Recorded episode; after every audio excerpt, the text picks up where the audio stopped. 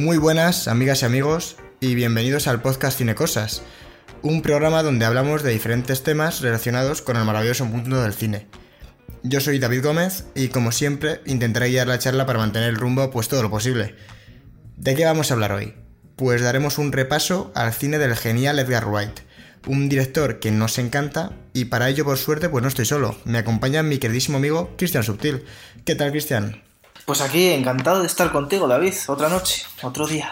¿Cómo ves tú a Edgar Wright, a este maravilloso director? Pues lo veo fantástico, es un director que está en muy buen estado de forma, no, no tiene una película mala este tío, ¿eh? O sea, nada de lo que haya hecho es, es malo. Mm. Y, y es un director de esta ola de directores jóvenes con mucho talento que está ahí, ahí, en- muy respetado ahora mismo en, el panorama. Efectivamente, hablamos, para aquel que no le conozca y, ponerlo un poco al día, eh, Edgar Wright es un director británico, es un director que ronda ahora los 44 años, nació en el 74, ahora mismo vive en Los Ángeles porque empezó haciendo pelis en, en Inglaterra, pero acabó, ha acabado dando el salto a Hollywood y bueno, eh, luego comentaremos su filmografía, sus largometrajes, pero antes eh, ha tenido ha estado involucrado en otras obras, ha hecho desde videoclips, porque es un, un fanático de, de la música, la verdad, y también hizo, bueno, algún cortometraje y estuvo en la sitcom Spaces. Sí, este chico eh, empezó muy joven, o sea, su primer cortometraje lo hizo en 1993. Eh, después de eso, eh, hizo su primera película, que es A Fistful of, of Fingers, y después de aquello, eh, que es una película, bueno, ya nos hablarás tú de ella en un momento, pero después, entre el 96 y el 2001, estuvo haciendo, dirigiendo varias, varias series, como por ejemplo Mass and Peace, Ice Loom, East Beat Valley. La verdad es que ha tenido, o sea, eh, empezó muy pronto y, y adquirió rápidamente experiencias. Lo que tú dices, empe- empezó con series, pero, no es- bueno, no tardó mucho en saltar a la, gran pantalla con, con la película que, la de un puñado de dedos, A Fistful of Fingers, pero realmente sorprende la cantidad de, de trabajos que, que hizo este hombre en los 90. Sí, porque es que no es, no es solo eso, es que él ha hecho de todo. O sea, él ha, él ha participado, por ejemplo, en soundtracks, eh, en, en cameos. en- También eh, escribiendo bastante, la verdad, eh, como guionista. Se ve que, bueno, que su inquietud era el cine, la, bueno, no el cine, el audiovisual en general. Y, y el tío ha sabido moverse, la verdad. Sí, ha sabido tocar todos los palos, no le ha ido mal, desde luego, y siempre ha estado ahí al pie del cañón, siendo un director muy de autor, muy con su estilo muy, muy remarcado. Sobre todo en, las películas, como veremos, tiene un estilo. eh, un, eh, comparte planos, comparte montajes como de Guy Ritchie. Y domina, domina la verdad es que la narrativa audiovisual para contar, sobre todo, eh, comedia. La verdad es que es un. eh, Spaced ya era una sitcom de comedia. Y las películas de la trilogía Cornetto, o incluso la primera película que hizo, eh, tenían un poco también este tono. Sí, es, es alguien que ha nacido para, para la comedia, Eh, le hace rematadamente bien. O sea, es muy difícil hacer comedia, ya de por sí, porque muchas películas que intentan hacer gracia acaban dando pena y cayendo siempre en los mismos tópicos. Sin embargo, Edgar Wright eso lo cambia por completo. O sea, las comedias americanas normalmente tienden a hacer chistes mediante el diálogo y se apoyan muy poco en lo visual. Sin embargo, Edgar Wright lo que hace es, eh, tiene el diálogo, pero también lo visual es un elemento muy importante y por eso sus películas son siempre tan graciosas. Claro, no se limita como hace. Se pueden. Yo que sé, comparado con Woody Allen, que parece que planta la cámara de una manera más teatral, eh, pues al contrario, Edgar Wright coge y hace que cada plano cuente. O sea, el- los zoom-ins que hace, miradas a cámara de los personajes, hacen que te transmita, eh, lo vamos a ir viendo a de, su filmografía, pero realmente es un hombre que es un verdadero ejemplo, da, da, lecciones de cine. O sea, yo creo que es alguien que se puede estudiar fácilmente en escuelas por su utilización de, los recursos, de los planos. Mm, es que dice, oye, el cine es un medio audiovisual, pues vamos a aprovechar, aprovechar eso. Claro. Si quieres, eh, empezamos ya con su primera película, con A Fistful of Fingers, y vamos comentando todo esto, que yo creo que es como, como más claro puede quedar. Esta la has visto tú, ¿no, David? Sí, es, la verdad es que es un poco difícil de encontrar, pero bueno, salió en Blu-ray eh, no hace mucho y, conseguí hacerme con ella. Una película, hablamos de A Fistful of Fingers, una película hecha en el 94 por un Edgar Wright muy, muy joven. Hablamos de, de un chaval de 21 años. Eh, se nota, se nota que. Bueno, que le falta. que es su primera película, que al final es su ópera prima. Y realmente es, es una película extraña. Me parece que es. Me recordó mucho a Top Secret. Esta película de humor absurdo que, parodia el género de los espías. Pues me parece que eh, esta Edgar Wright pretende parodiar el género, el western. Y bueno, hay, hay algunas partes que sí que funcionan, pero es verdad que creo que estamos ante una obra menor. No, no se le puede pedir más. Es un chaval de 21 años. Hablamos además de una película con un presupuesto de 15 mil dólares. En fin, la verdad es que que muy bien lo hizo Cristian, no, no se pueden poner pegas, a su edad no todo el mundo rueda una película y, se tira al agua. No, desde luego, a los 21 años yo no sabía ni atarme los cordones de los zapatos, menos iba a dirigir una película y menos iba a sacar 15 mil dólares para rodarla, desde luego. Claro, no, no. Además, a ver, la película tiene algunas cosas que realmente a mí me hicieron bastante gracia. ¿eh? Yo qué sé, los caballos que salen... Eh, es una parodia como digo, de, los típicos eh, western del lejano oeste, de vaqueros, de indios. Y por ejemplo, eh, los, en lugar de ver caballos, que yo imagino que, tener caballos en un rodaje tiene que costar mucho dinero, pues lo que hizo Edgar White fue poner, eh, o sea, utilizar marionetas, pero marionetas que de estas caballos que son como disfraces, que se mete, se mete el actor y, y se le ven las dos piernas perfectamente. Y bueno, como es una comedia, ellos actúan como si fueran caballos normales y oye, funciona muy bien. A mí me parece que si hubiera habido caballos reales, la película habría tenido menos gracia, ¿no? No creo, ya, ya os digo, que hubiera presupuesto para eso, pero, pero creo que es un recurso que, oye, le salvó y además funciona. Y de hecho, hay alguna escena en la que el protagonista echa de menos al caballo, recuerda su relación de amistad, y hay una relación de amistad entre el caballo y el protagonista que es es como, no sé, la verdad es que es surrealista. La película eh, tiene muchísimo humor absurdo y creo, de hecho, que el resto de películas que tiene Edgar Wright no tienen tanto, tanto humor absurdo como este, porque aquí, bueno, es una auténtica locura, la verdad. Es una sátira y, como digo, no creo que se pueda, que se pueda hablar de una gran película pero, pero oye, poniéndolo en contexto, alguien tan joven, pues sinceramente ya se veía un interés por, el séptimo arte que, oye, luego se ve reflejado en el resto de filmografía. Claro, además luego el humor Edward Wright mediante sus... Claro, esta película la hace en el...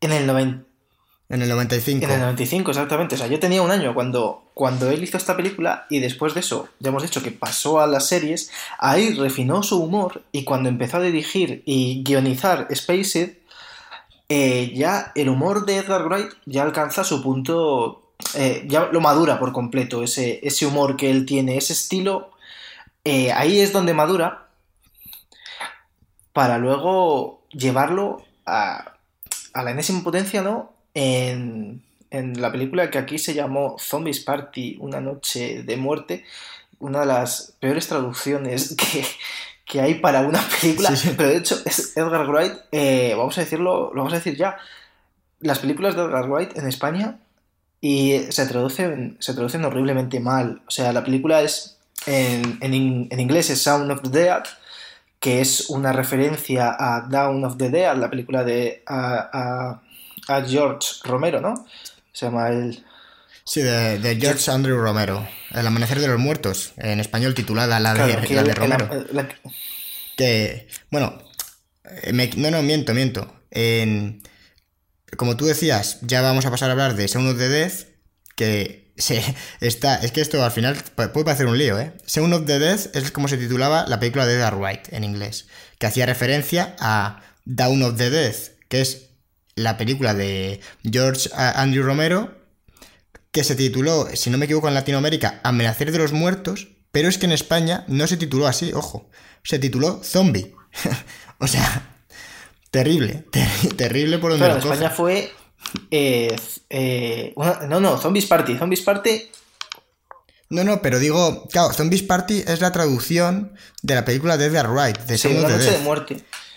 Pero, pero en la que está basada, en la de El Amanecer de los Muertos, en español no se llamó Amanecer de los Muertos, eso fue en, en Latinoamérica.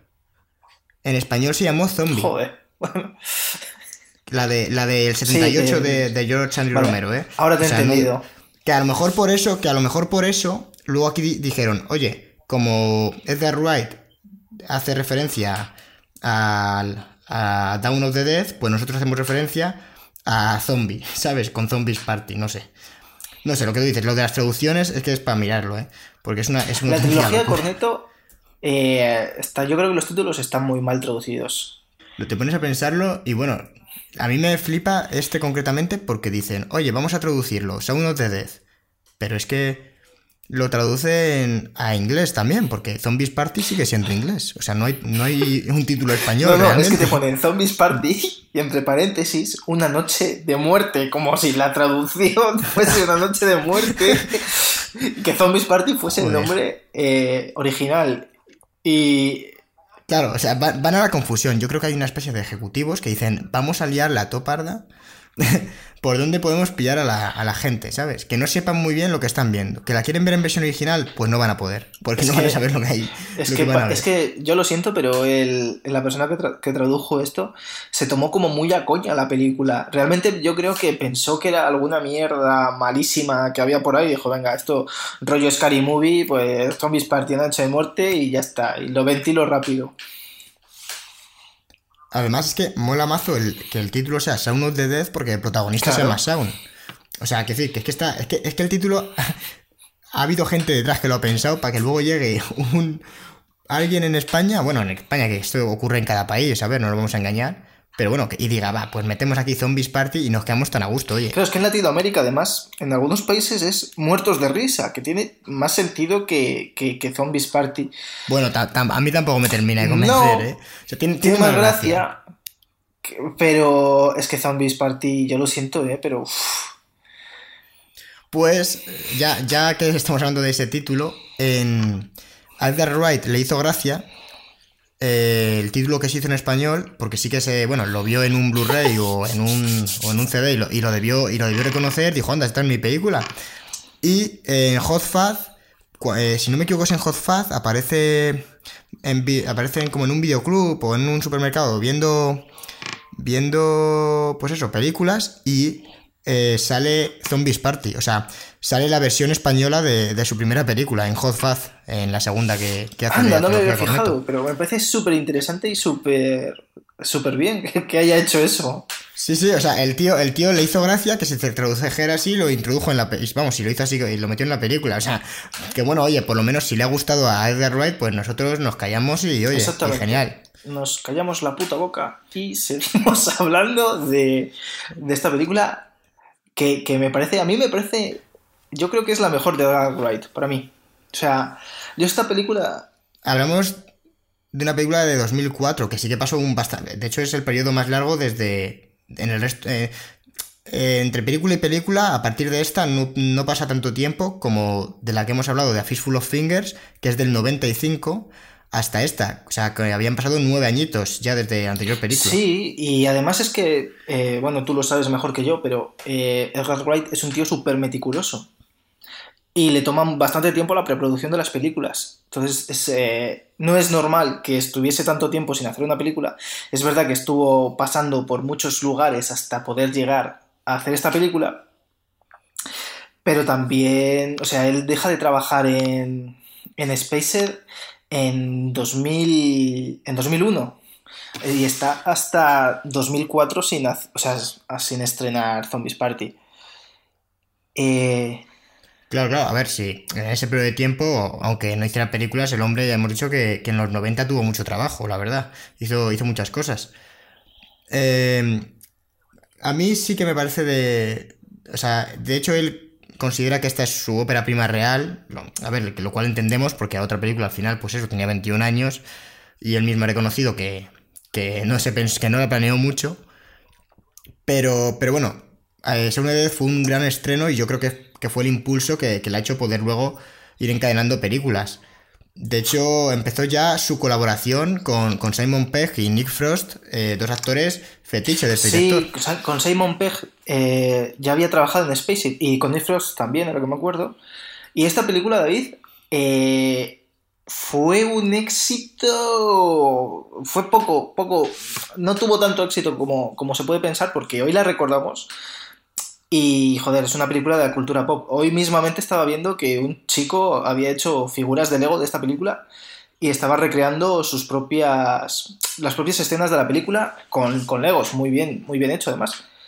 Claro, es que realmente se ha convertido en un referente en el género de Claro, pero es que esta película se ha hecho famosa, al igual que le ha pasado como a otras muchas películas, como por ejemplo El Club de la Lucha, que se han hecho conocidas gracias a Internet, porque esta película eh, hubo mucha gente que no se la tomó en serio precisamente por el nombre, no por Zombies Party o Noche de Muerte, sino por Sound of the Dead, que invitaba a pensar que era más o menos una parodia tonta de una película de zombies, que luego... Sí, una, parodia tonta de, la, película que al final es también una película muy reconocida de, Claro, exactamente. O sea, la película que lo inició todo en los zombies, pues claro, pues estaban pensando, bueno, una película inglesa de zombies que se llama así y tal, bueno, pues no será, no será, no será gran cosa. Todo lo contrario, eh, estamos ante una de las mejores películas de zombies de, de la historia y una de las mejores comedias también que, te puedes encontrar de manera del, cine reciente, vamos. La verdad es que a mí, joder, me parece, me parece una pena que con el género de, eh, de comedia pasa esto a veces, ¿no? De que es como infravalorado, ¿no? Como si fuera más sencillo hacer una comedia que un, un superdramón de, de la Segunda Guerra Mundial, ¿no? Y la verdad es que, joder, me parece bastante, bastante complicado. O sea, lo que hace con esta película es que realmente mm, me parece que muestra un nivel y, y una planificación, como has comentado antes, cada plano se ve que, que, está todo medido. O sea, de hecho, por ejemplo, hay hay un plano en el que al principio como que te van mostrando que hay una... que va a haber una invasión de zombies, pero te lo van dejando caer poco a poco y, haces que el protagonista como que va vislumbrando, pero no, no lo termina de ver. Y hay una escena que a mí me encanta, que es eh, Simon Pegg eh, está pasando canales de televisión y con lo que van diciendo en las distintas cadenas va formándose una frase que, que es como algo así como está habiendo múltiples ataques y la gente se está devorando viva, algo por el estilo, ¿no? Y la frase se va recreando con lo que dicen cada, cada persona que está en la televisión según cambia de canal. Que me parece, yo lo vi, me, me Claro, y mientras estamos viendo en el propio reflejo de la televisión a un sound que está apático en una sociedad que es bastante apática, porque ya en los créditos iniciales te van enseñando que esa gente ya era zombie antes de, de... Sí, de hecho en algún póster sale, sale como él en el metro y la gente alrededor como si fuesen zombies, pero no son zombies. Como si en la sociedad estuviera ya un poco atontada, ¿no? Como no, no, hace falta una... No hace falta que, nos... ¿Cómo decirlo? Que una infección, sino que ya estamos un poco así. Eh, también es verdad que es... Eh, aparece gente como mirando el móvil, como mirando la tele, apática, zombificada, como que no como que se ha echado a la, humanidad a perder un poco por, por culpa de la tecnología, ¿no? Este miedo, este fantasma que hay, que cada vez somos más vagos y más historias, ¿no? Pero es que no es la única película en la que te, te lo lanza esto a la cara, sino que es que eh, más adelante, Bienvenidos al fin del mundo, también tiene un poco de ese mensaje y no sé hasta qué punto Edgar Wright eh, piensa eso de verdad y si lo vamos a seguir viendo en más películas. A mí la verdad me parece más bien una referencia que al final es, es un recurso cómico, la verdad. Porque hay, de hecho, otro plano también en este, de este rollo, ¿no? Que te transmite un poco eso, del propio protagonista, de, de Son, de, bueno, interpretado por Simon Pegg, en el que salen solo eh, sus, sus piernas, está en la cámara como a la altura del suelo, y se le ve acercándose y descalzo por la casa, que se acaba de levantar, igual, caminando como un zombie. Y luego sube hacia arriba y se ve que no es un zombie, que es que se acaba de levantar y está, pues eso, está hecho un desastre.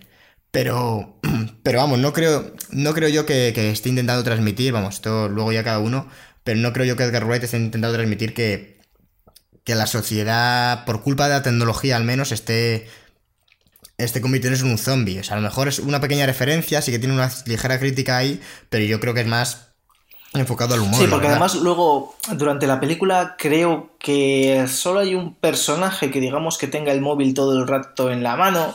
No hay muchas más referencias a, a esto, por lo menos tan, tan buscadas. Claro. claro. tan claras. Y luego, bueno, luego comentaremos, no quiero, no quiero ya inundar la, la película que has comentado antes, la de Bienvenidos al fin del mundo, de World's End, pero eh, yo creo que ahí va por otros, no va por, este camino. Luego lo comentamos, pero yo creo que no, va un poco por aquí. Eh, bueno, seguimos, seguimos con, con Zombies Party.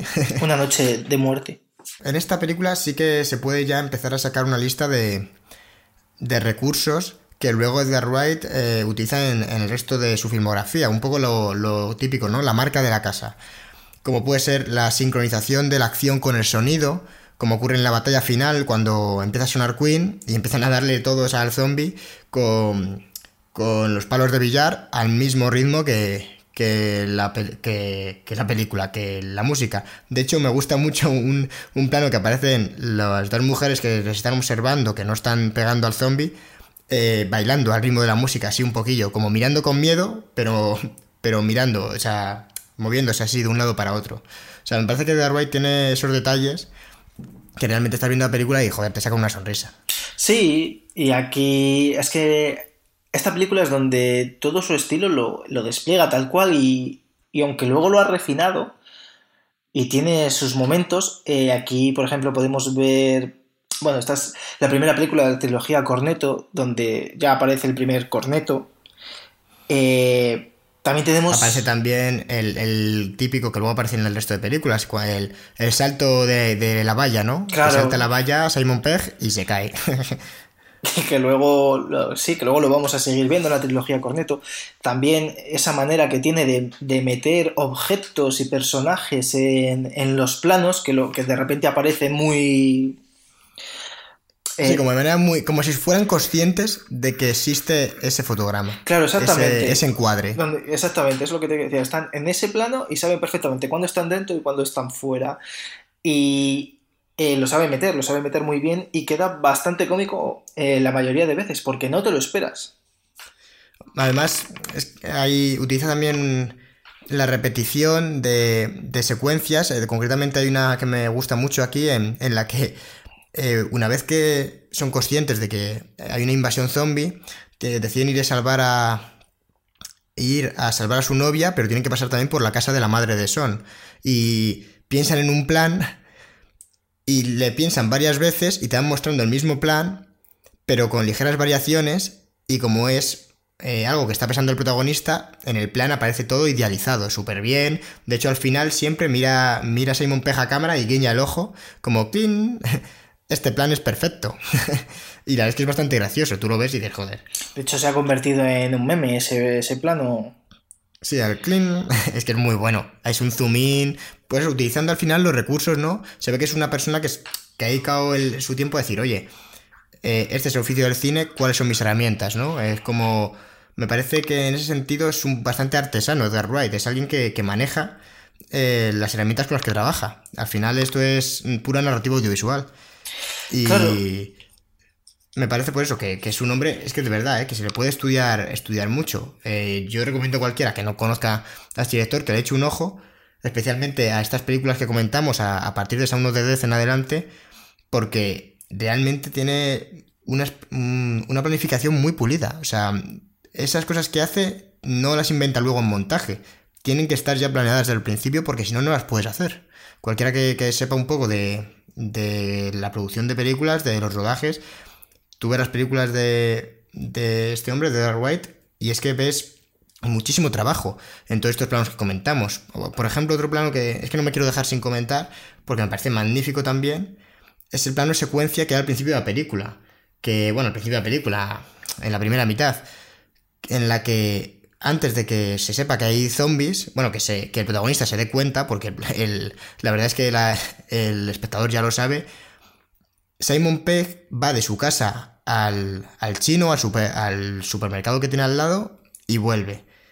Eh, al principio de la película lo hace y aparecen una serie de cosas como que le da un balón en la cabeza, ve a un hombre corriendo, hay alguien eh, limpiando su coche y luego vuelve a ocurrir el mismo plano, rodado exactamente igual, pero ya no está la persona, el chico que le da en la cabeza con el balón, el hombre que aparece corriendo aparece huyendo, eh, como si despavorido, como si huyera de un zombie, el coche al que estaban limpiando aparece destrozado y con marcas de sangre. Eh, el supermercado también tiene manos de como de con sangre y el protagonista no se da cuenta, pero es muy cómico, ¿no? Ves como es como la secuencia, el plano secuencia antes de que hubiera zombies y el plano secuencia después. Y la verdad es que es una tontería que ves en la película y dices, joder, qué bien pensado está esto. Sí, es. Eh, además. Eh, es que es que yo creo que ya lo has dicho todo esta película, no... Sí, la verdad es que, a ver, eh, lo que tú dices, a mí me gusta mucho, de hecho, le hemos, bueno, creo que los dos la hemos visto varias veces. Y el final, por comentar un poco, porque una de las cosas, por sacarle punta a algo de, de este director, es que los finales no llegan a ser tan climáticos como deberían, o como a mí, esta es, vamos, en mi opinión no en mi opinión suele tener mejor arranque de película que, que final, las películas de The Wright. Pero bueno, no es que Zombies Party tenga un mal final, ¿eh? No, no estoy diciendo eso. Pero bueno, sí que verdad que dices, oye, pues bueno, está bien, correcto, sin más. Sí, todos los, eh, los terceros actos como que se le caen siempre un poquito, pero no empaña para nada. No, no, claro, no, no lo hace mal. Sencillamente yo creo que es que los dos primeros eh, va con una velocidad y con un ritmo y con...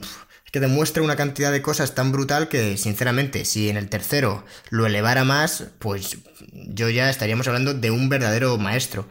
Sí que es un genio, Dark Wright, es que no, lo voy a negar y de hecho creo que con el tiempo eh, los terceros actos los acabará haciendo mucho mejor. Hay excepciones, ¿eh? hay películas en las que el final está muy bien. Luego comentaremos, a mí me gusta mucho el final el final de Baby Driver, por ejemplo. Me parece que sí que llega a ser más climático que el resto de la película. Sí. Pero, pero bueno, sí que es verdad que si hubiera que ponerle alguna pega, ¿no? Por ponernos quisquillosos, los finales mm, no son. No son perfectos, perfectos. Pero bueno, son buenos finales, ¿eh? ya me gustaría a mí firmar los guiones que firma R. Wright. No, además los guiones de Edgar Wright, o sea, son. Son guiones muy buenos. O sea, eh, por ejemplo, en esta película, en Sound of the Dead, eh, al principio de la película tienen una charla y en esa charla te cuenta el argumento de toda la película sin que te des cuenta, te va diciendo que cómo van a cómo van a acabar, ¿no? Al final, eh, o sea, te va, te va diciendo nombres, por ejemplo, dice Bloody Mary, que luego Mary es un personaje al que es el primer zombie que aparece, si no me, si no eh, si, no, vamos, si, no recuerdo mal. Eh, y creo que hace una asociación entre cócteles o nombres de cócteles y personajes que al final eh, te desvela toda la traba. Sí que tiene muchos detalles estas, este tipo de películas. Se ve que, pues eso, que son películas en las que ha habido varios borradores, en las que se plantea que haya mucha interconexión entre sus elementos. La verdad es que, pues eso, pues como hemos comentado, muy, sí, además, una curiosidad que tiene esta película es que George A. Romero, el que hizo la primera de, de Down of the Dead, eh, le gustó tanto esta película que le pidió a Simon Pegg y a Edgar Wright que aparecieran en, Tierra de los Muertos. Sí, que hacen un cameo. De hecho, en el, en el póster oficial se les puede reconocer. Salen. eh, yo sí que he visto el póster oficial de, de esta peli, también de Romero, y, y como tú dices, yo, vamos, no. Sí que salen de, en la película, no es solo un cameo en los pósters. No, no, salen también de la película haciendo de zombies. Pues fíjate. Sí, Simon Pegg es de Right, sí, es que, sí que le gusta al, al hombre ahí hacer cameos además sí que se le ve un, un fan de, de Romero, la verdad. Se ha declarado Sí, que es una de sus esta película queda bastante claro. O sea, luego, cuando hablemos de otras películas, podremos hablar de todas las referencias que tienen. Esta tiene muchas referencias de las películas zombies. Además, hay, un- hay una cosa en esta película que me hace mucha gracia, que es que se cruzan varias veces con otro grupo de, de personas que también es como una pandilla, que es a la inversa de ellos. Sí, justo. De hecho, hay una, como tú dices, hay una parte en la que se cruzan y son literalmente sus opuestos. Son como los de Shelbyville, ¿no?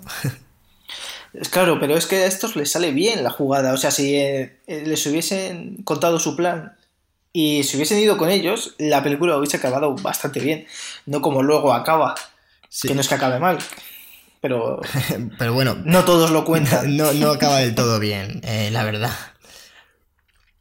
Pero, pero bueno, no te deja con más sabor de boca tampoco.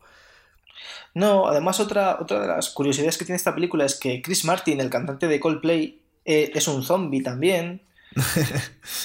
y la palabra fuck la- se pronuncia 77 veces en la película. Ahí lo dejo. Y sí, y ya para, para hablar de lo de la trilogía de corneto, eh, cada corneto es de un sabor. Y este corneto sería el sabor de... El de, el de fresa, vamos. Sí, bueno, él, él ha comentado alguna vez eh, que la trilogía Corneto no les... mm, O sea, al final la gracia está en que en las tres sale un corneto y cada uno parodia un poco un género. Esta parodia el género de zombies, pero realmente va mucho de, de personas que, que están en un punto de su vida en el que pues eh, en- tanto en esta, por ejemplo, como en, en The World's End, de- en el fin del mundo, eh, son gente que, que tiene que, que dar un paso adelante, que madurar. Y, Sí, y bueno, Hot está- Fuzz también, también se ve que el, pues que el protagonista está un poco estancado. Sí, pero en Hot Fuzz creo que lo lleva de manera diferente. Es verdad que aquí en esta película, pues es un, un hombre que está, está lastrado en la vida, le lastra su mejor amigo y no, no es capaz de levantar cabeza precisamente por, porque cada vez que tiene que elegir entre madurar y su amigo, elige a su amigo, que es la peor influencia que puede haber. Claro, es un lastre, lo mencionan a lo largo de la película y... Y claro, no, no le deja un poco avanzar. Y luego en la, en la otra película, en, en la última, eh, pasa un poco lo mismo, ¿no? El, protagonista en, en The World's End es arrastrado por su pasado, ¿no? No es capaz de, de avanzar, está estancado en esa, en esa nostalgia. Que yo creo que es un poco la película que más trasfondo tiene en, en ese sentido, ¿no? En el sentido de que sí que es una reflexión sobre lo poderosa y lo peligrosa que puede ser eh, la nostalgia, ¿no? El añorar épocas pasadas, épocas jóvenes gloriosas y que no te dejen avanzar hacia adelante. Bueno, eso es algo que vivimos aquí en España constantemente. bueno, sí, es... Mucha gente que está llorando el pasado queriendo volver a él. Y, Y sí, sí, y no, todos y tenía- los, no todos los pasados son buenos, ¿eh? O sea, de hecho, ah, bueno, ya sería adelantar de... de... ¿Cómo era el síndrome Joder. este? Había un síndrome eh, que mencionan en la película de Woody Allen, en Midnight in Paris, Medianoche en París, que, que es de que siempre echan es de gente que siempre cree que debía haber nacido en otra época, que cree que la época dorada nunca es en la que ha vivido él, que de hecho es una está muy bien tratada en la en Midnight in Paris este este dilema. Pues un poco es lo que le- lo que pasa aquí, ¿no? Y, y en la película de Edgar Wright hay gente que cree que bueno, pues que tenía que pertenece a otra época, ha nacido pero ha nacido aquí, pero no es de aquí. Exactamente, nací aquí, pero debería haber nacido hace 200.000 años. Claro, eh, con los dinosaurios, sí, sí. Pues Ojalá. si quieres, si quieres pasamos ya a, a Hot Fuzz, a, a Arma Fatal, que a mí sí Otra sí que gran traducción. las- Sí, la verdad es que se lucieron. Pero bueno, a mí me gusta más esta que la anterior, ¿eh? No te digo que me parezca increíble, la palabra Eh, fatal no es que me guste mucho, pero, pero es que Zombies Party me parece malísimo. Claro, aquí eh, Hot Fuzz, no sé cómo se traducirá al español. Pues yo es que tampoco sé decir, porque si no me equivoco, Faz era como, como pelo o algo así. Pelusa, míralo, pues. Pues no sé decirte, ¿eh? Hot Fuzz. Bueno, en todo caso, arma, o sea, arma fatal viene de arma letal. Claro, aquí, tiene aquí por lo menos lo pensaron más. Sí, aquí el que, el que estaba más inspirado el hombre. Se había tomado un café por la mañana antes de, de poderse a traducir. Y se agradece que sea arma fatal. Porque desde luego lo de Zombies Party, una noche de muerte, no. No, no, no, acaba de cuajar. Pues bueno, vamos a empezar a hablar de Arma Fatal. Como decía, a mí me gusta mucho, es una parodia en este caso, eh, si no era la otra de zombies, eh, aquí se, se ríe del género típico este de como de buddy movie, ¿no? De película de compañeros de, de policías, ¿no? Dos policías rebeldes, eh, arma letal, todo este tipo de películas. Y me parece que lo hacen muy muy bien, ¿eh? A mí me gusta mucho... Aquí sí que cambia un poco el registro de Simon Pegg, vemos a un, a un protagonista mucho más serio, al, al policía mm, más letal, más... De hecho, le echan de... Al principio de la película le mandan a un pueblo alejado de, la mano de Dios porque donde está él, si no me equivoco que es en Londres, ¿no?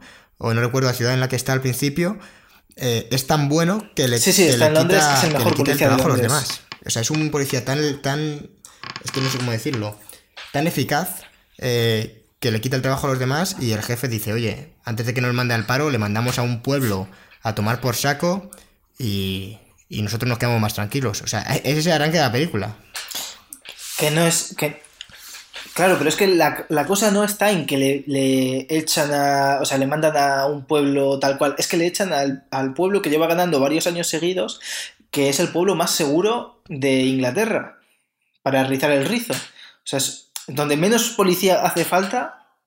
El inicio es bastante, es bastante gracioso. Y luego, bueno, resulta que el pueblo, pues no, no, es tan bueno como parecía, la verdad. Claro, esto aquí además tiene. Esta película bueno, aparte de que nada más empezar la película eh, le, destinan y te cuentan, más o menos, ves muchísimos eh, matices del personaje, los ves en, menos de 10 minutos, te ha contado prácticamente todo el argumento, todo el background del personaje, te lo ha, te lo ha soltado y te lo hace tan sumamente bien porque Edward Wright es un maestro de, de la narración y, y de los y de los planos y yo creo que cuando un director es muy buen director o sea es la, principal diferencia que yo veo entre un director normal y un grandísimo director como es Edgar Wright es que tiene la, habilidad de que con cada, que cada plano cuenta, cada plano es, es joder, es, para eso es audiovisual esto. Lo guay es que sin hablar eh, te cuenta cómo es el personaje, ¿sabes? A través de, de los planos, exactamente, sin diálogo. Eh, sí, además de que te, te, cuenta todo lo lejos que se va, simplemente porque ves al hombre que se coge un tren, que se siente en una estación de autobuses con su planta, con su, ¿cómo era? Su geranio de la paz, creo, o su flor de la paz, y, se sienta en un... Se sienta nada, ves que se sienta cinco segundos, se hace de noche en la estación de autobuses, pasa otro tren que le despierta, vuelve a montarse en otro tren, y así. Y esto lo hacen en, en un minuto, estás viendo una serie de transiciones súper rápidas, y que te mete en situación de que se ha ido a tomar por saco.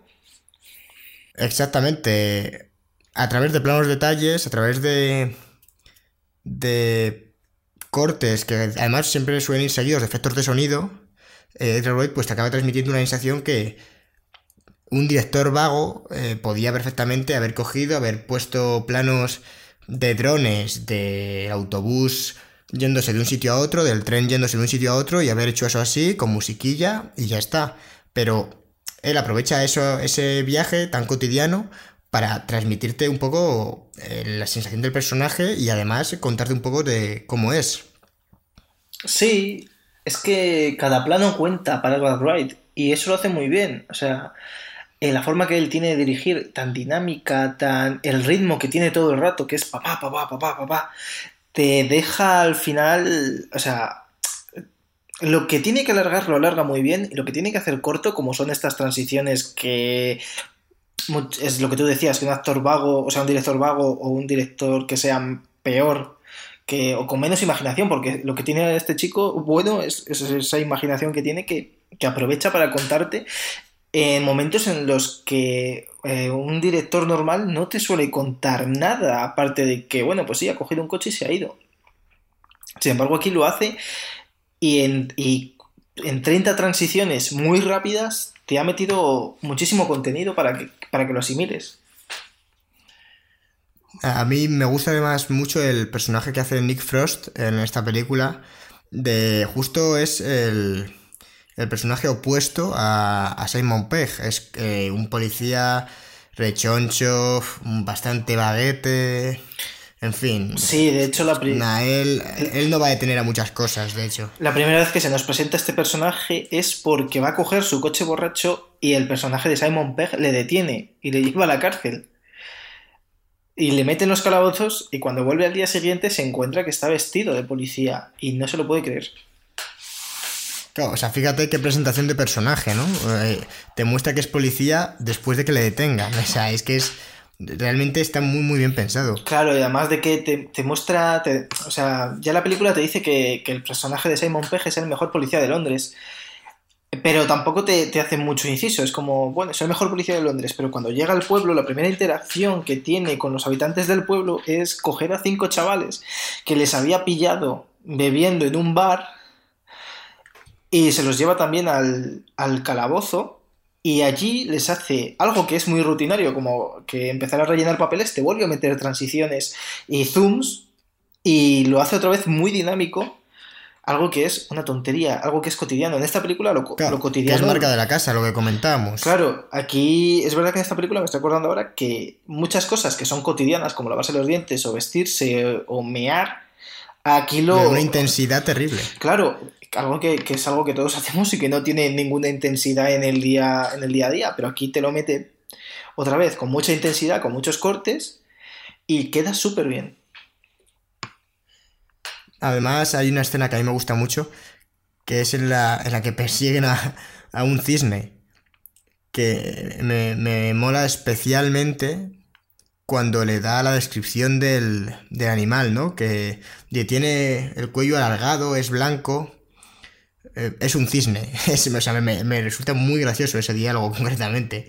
Y luego la persecución es, también, en fin. El cisne te lo presentan como un. Parece que más como un gag cómico que va a pasar sin pena ni gloria porque es al principio de la película, pero luego aparece varias veces el puñetero cisne e incluso es importante para la trama. Sí, sí, es bastante. A mí. Es que, ¿ves? Esos son detalles que dices, qué tontería, pero realmente yo luego es, de lo que me acuerdo, macho, en la película. ¿Qué, se le va a hacer? bueno, a ver, es que, es que no está mal, es que claro, que no haya visto la película. Mm, como, como hemos comentado, una, una de las. En mi opinión, a mí me gusta más que uno de Death, la verdad. Me parece que, que aquí está un poco más pulido y, me resulta más interesante seguir la trama en esta película, porque sí que tiene ese punto de, misterio, de suspense, cuando con los asesinatos, que no sabes muy bien esa trama a dónde va, dónde va a acabar. El pueblo en esta, en esta película es otro, es otro personaje más, no se limita a ser el espacio que recorren los personajes, sino que tiene como cierto embrujo, los... nunca sabes muy bien qué está pasando. Y esto eh, esta referencia la coge Edgar Wright de El hombre de mimbre, que para los que no hayan visto El hombre de mimbre es una película de 1973 que, dirigió Robin Hardy y es una película de terror. Y es una película de terror asombrosamente buena. El hombre de mimbre, para el que no lo sepa, trata de un policía que va hasta una isla eh, porque ha desaparecido una niña y empieza a investigarlo. Pero al igual que en esta película, el pueblo está como compinchado. Y realmente ellos han. Ellos han sacrificado a la niña. Y lo van a sacrificar a él después. Y es una película eh, increíble. Hecho, spoiler, es una película ya que tiene más de 70. O sea, está, es de los 70. Eh, lo matan, al hombre lo matan. Y, es algo que esa atmósfera que tiene el hombre de mimbre, que es increíble, eh, la lleva muy bien Edgar Wright en algunos momentos, sobre todo cuando se descubre todo el pastel en, en Hot Fuzz. Es un hombre que toma muchísimas referencias. En la primera película tomaba referencias de películas clásicas de terror Y bueno, en esta realmente, esta que comentabas, yo no la tenía, no la tenía en mente. Sí, Eh, ¿Cómo habías dicho se titulaba? eh, El hombre de mimbre. Pues habrá que echarle un ojillo, sí. La verdad es que eh, a mí me gusta bastante esta película porque mantiene. de hecho, me gusta más que, que of the Dead por el toque de intriga que tiene. Este, es- estos asesinatos que no sabes por dónde te van a salir y realmente es lo que a mí me, me atrapa un poco más, esa subtrama que, bueno, que en la primera película no hay, que, que en Sound of the Dead es, tiene la trama principal y, y ya está. Claro, es una película más simple. Esta, sin embargo, sí que quiere atraparte con varios giros. Es que esta película tiene muchísimas referencias. O sea, yo he visto referencias a. Bueno, a Harry el Sucio, El Hombre de Mimbre, como ya he dicho, Arma Letal, por supuesto, pero La Jungla de Cristal también está ahí. Dos policías rebeldes, donde ya en la propia película te hablan de ella. También te hablan de ella, de. Le llaman Body. Eh, eh, otra película que es muy buena, que es Sérpico, también del 73. Y ya por último, Chinatown, película de, de este hombre que acusaron de violación, que ahora no me acuerdo. Eh, o- Así, bueno, uno, como uno- dato. uno de tantos directores acusados de... eh, este que no puede entrar en Estados Unidos. Es que ahora mismo se me ha ido el nombre. Pero era el director de Chinatown, que de hecho hacen la... Hacen la típica, la, la frase típica de Chinatown, que es, esto es Chinatown, pero aquí dicen el, el nombre del pueblo. Ah, el, Roman Polanski. director de Chinatown. Es Roman Polanski. eh, eso. Exactamente, digo, joder, si es un, Sí, pero se me había ido. un veterano. Sí. Eso, Eh, eso hablamos- a, mí me, a mí me encanta el pianista, concretamente, o La Semilla del Diablo. Esta- hablamos de- joder, de sí, es- hablamos de un, un gran director con gustos muy particulares. Es que realmente Dark tiene muchísima, muchísima cultura audiovisual. Se ve que es un, un chaval que se ha dedicado eh, a ver películas. No sé si es que vivió en un pueblo británico pequeño en la que no había mucho que hacer, porque realmente también hay veces que sus pelis transmiten eso, ¿no? Que de gente aburrida que, que mata el tiempo y bueno, parece que Dark pues mataba su tiempo viendo películas, la verdad. Sí, hace poco leí una entrevista que él hacía películas donde él había bebido. O sea, su próxima película, aquí ya lo decimos antes de que aparezca en Wikipedia, su próxima película se va a llamar eh, La última noche en Soho, supongo que se llamará así. Eh, como las traducciones en español son muy chungas con las películas de Edgar Wright, pues podríamos esperarnos que sea La mañana de los muertos o alguna mierda así. Pero no, se va a llamar La última noche en Soho. Será una película de, terror. Esto, esto lo, hablaremos luego. Pero creo que es la, la primera película eh, que, que estará ambientada. Que la ciudad será como el- la referencia de esta película. Porque en Zombies Party eh, era el- esa pequeña- ese pequeño pueblo. Eh, Bienvenidos al fin del mundo también es un pequeño pueblo. Hot Fuzz es un pequeño pueblo. Eh, Scott Pilgrim contra el mundo también es un pequeño pueblo. La única que aquí difiere un poco es Baby Driver. Que sí, Sí, que pasa Baby Driver da un poco el salto, ya claro, va a una ciudad, pero, pero sí, en las, en las anteriores, al final Baby Driver, bueno, es una película ya eh, más... Se nota la influencia de Hollywood, de un presupuesto mucho mayor, eh, en fin, tienes más recursos y puedes permitirte pues, Sí, pues, pero- en, pero en una no- ciudad así, ¿no? Recrear un- una localización así. Pero no creo que sea por, por recrear la localización, creo que es porque él lo ha querido así, él, él ha querido que sean además pueblos siempre del mismo corte, que sean aburridos, que sean pequeños, donde todo el mundo se conoce, un pueblo cualquiera. Porque Scott Pilgrim, si mal no recuerdo, era Toronto, pero Toronto, lo que te muestran de Toronto es como un pequeño pueblo también. En- entonces, pues yo creo que él lo que ha intentado es como el pueblo de su niñez, es como, como reflejarlo en estas películas. Sobre todo en la trilogía Corneto. Si quieres, pasamos ya a, a su siguiente película. Eh, esta sí, mi película favorita por experiencia de Edgar Wright. Eh, si quieres, pasamos ya con Scott Pilgrim contra el mundo, si te parece. Por supuesto que sí, David. Además sé que eres una eminencia en esta película, así que te dejo hablar a ti. El plato es tuyo. Bueno, no es que sea una eminencia, es que es, la verdad es que soy muy fan, también soy, soy muy fan de los cómics de, de Brian O'Malley. Y realmente, eh, Pilgrim contra el Mundo fue su, su primer pie en Hollywood, su primera película ya con un presupuesto, bueno, las otras tenían, tenían también, contaban con bastante dinero, pero, pero se notó que aquí eh, dio un pequeño salto y hablamos para mí de... Eh, me viene su obra cumbre. Realmente tiene una, o sea, un trabajo de adaptación eh, esta película extraordinario. Creo que es de las mejores adaptaciones que se ha hecho de- del cómic a la gran pantalla. Te doy totalmente la razón. Creo que es muy difícil normalmente llevar eh, una película, o sea, un cómic a, a una película. Y creo que aquí lo hace cogiendo eh, eh, un estilo visual muy particular, como, como imagino que ya nos hablarás tú. Pero es que eh, esta película, que coge muchas cosas de los cómics, me recuerda, eso me recuerda a lo que intentó hacer Ann Lee en la película de Hulk del año 2002 o 2003, 2005 como muy tarde, en la que también intentaba hacer algo parecido, eh, recreando, digamos, un cómic y aquello salía disparatadamente mal. Es el mayor error de esa película es intentar que parezca un cómic y sin embargo aquí Edgar Wright eh, lo borda. Sí, aquí, aquí dan el clavo, la verdad. Porque hablamos... eh, eh, realmente es que vivimos una, una época, bueno, en realidad siempre los cómics han sido una fuente de inspiración. O sea, recordemos que ha habido películas de los Men in Black, SimCity, Blade, Constantine, V Vendetta, todas las películas de Marvel y DC, Two Guns, Zippy Zape, Kingsman, Camino a la Perdición, Tintín, o sea, es que hay muchísimas. Todo esto son cómics realmente. Han sido, bueno, son cómics realmente, eran cómics y han sido traducidos a la gran pantalla. Y Scott Pilgrim es otro caso, y en mi opinión es un caso a tener en cuenta y que se ha convertido en toda una referencia.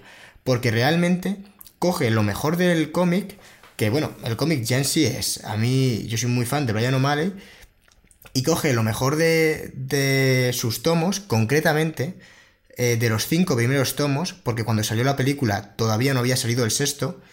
eh, vamos, la película se estrenó en 2010 y el último tomo salió también en 2010, por lo que pues no dio tiempo a que se metiera en, en la peli. Pero coge la esencia y adapta todos estos tomos de una manera eh, extraordinaria, porque, por ejemplo, los, los cómics toman muchas referencias de los videojuegos. De hecho, eh, la historia en sí es como la premisa de un videojuego, ¿no? Un, un beat up.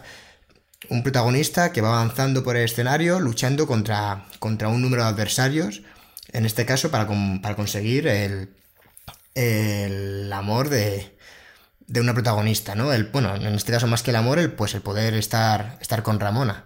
Un poco como, me recuerda así, dicho así, como a el Mario Bros, ¿no? Que al final va, para salvar a Peach, eh, Mario pues va luchando contra jefes y aquí es un poco, eh, esa es la premisa de la historia.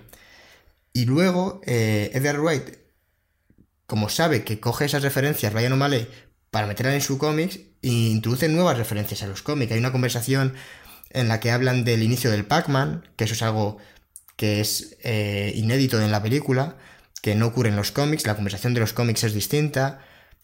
O también el, al final, cuando aparece el personaje que aparece como Nega Scott, o Gideon, que es el malo final, y tiene como glitch, como estos efectos de, de propios de los videojuegos, ¿no? De, fallo.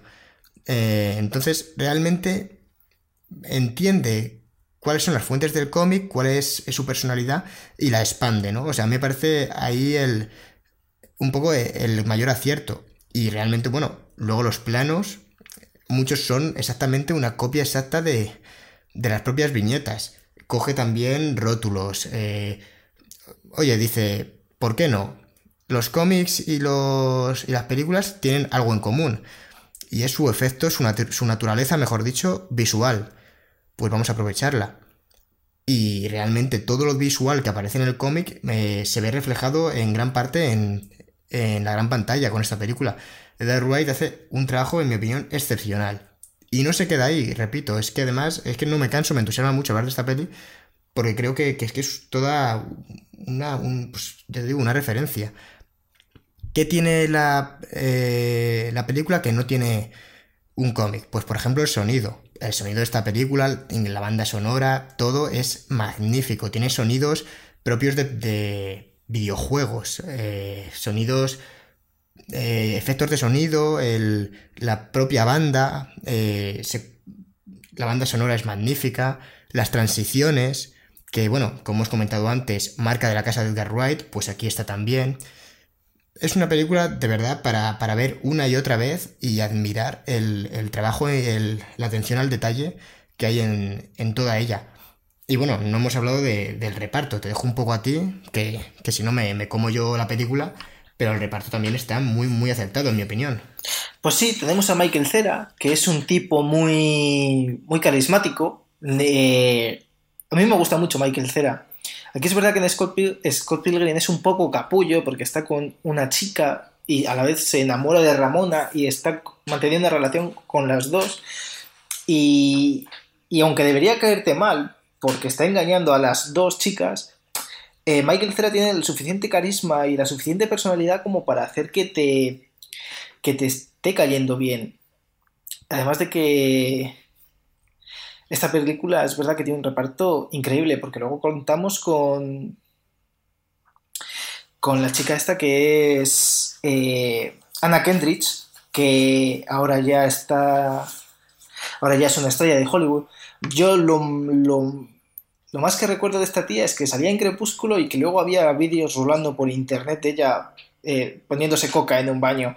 Eh, es lo máximo que llego yo también a la carrera de, Anna Kendrick. Eh, lo siento por ella. Luego también apareció en esta película Brie Larson. Brie Larson ha ganado ganó un Oscar, va a ser la Capitana Marvel. También aparecía en esta película Jason Schwartzman o Schwartzman, no sé cómo se escribirá este nombre, que es un colaborador habitual de Wes Anderson, aquí hace de Gideon, que es el villano. Y también tenemos a Chris Evans, que es el segundo o tercer novio que aparece que hace de una... Muy gracioso, me, parece un papelón extraordinario el que hace aquí. Claro, aquí Chris Evans, eh, que estamos acostumbrados a verle siendo el, gran Capitán América, aquí hace de un personaje que es todo lo contrario, es engreído, es antipático, tiene un corte de, de, las cejas, las tiene cortadas de una manera que le hace tener una mirada un tanto rara y cómica, y, y lo hace... Eh, muy bien. Luego también los secundarios eh, están todos muy bien llevados. Las... La hermana, la hermana a mí me parece muy, muy graciosa, la verdad, las apariciones que tiene. Sí, la hermana es Anna Kendrick. Eh, creo, creo que la hermana es Anna Kendrick, sí. Sí, sí, esa, esa nariz la recuerdo. Y... y luego está la chica que, que hace de Knives, que también me gusta mucho el personaje de Knives, cómo, está hecha. Esa inocencia, ¿no? Claro, es, es que la ves y te da, te da mucha pena todo lo que le está haciendo. Eh, eh es que realmente, eh, ahora que, que los vas mencionando, es verdad que prácticamente todos los secundarios que aparecen en esta película tienen ciertos matices, ¿no? A mí, el compañero de piso de. de. de Wright, iba a decir de Michael Cera de Scott Pilgrim. Sí, es. Eh, me parece súper mega gracioso. O sea, es que realmente en los cómics ya era, ya era bastante gracioso, pero, pero aquí es que dices, madre mía, qué, maravilla. O sea, tiene, tiene unos momentos que, realmente disfrutan mucho la película. Sí, porque además este chico, el que hace de, del compañero de piso, es Keiran Culkin, que es el hermano de Macaulay Culkin, el de Solo en Casa, por ejemplo.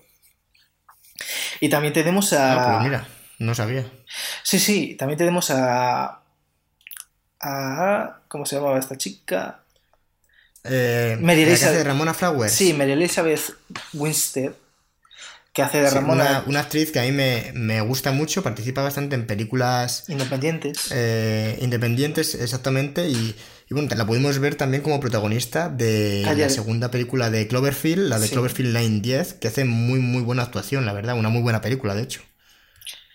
Sí, también tenemos a un cameo de, haciendo de policía vegano a, a un actor bastante conocido, del que ahora además no me sale el nombre.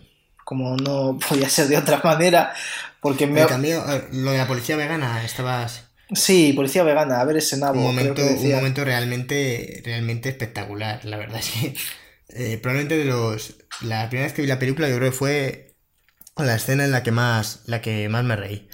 Yo cuando... no, no te la esperas para nada. No, además de que... eh, O sea, yo en ese momento no sabía ni qué coño jones era un vegano. Porque esta película tiene ya 8 años. Y yo hace 8 Claro, estamos años... hablando de 2010. Yo hace 8 años era muy joven. No sabía nada, era inocente. Y, y, y aparece este personaje famoso.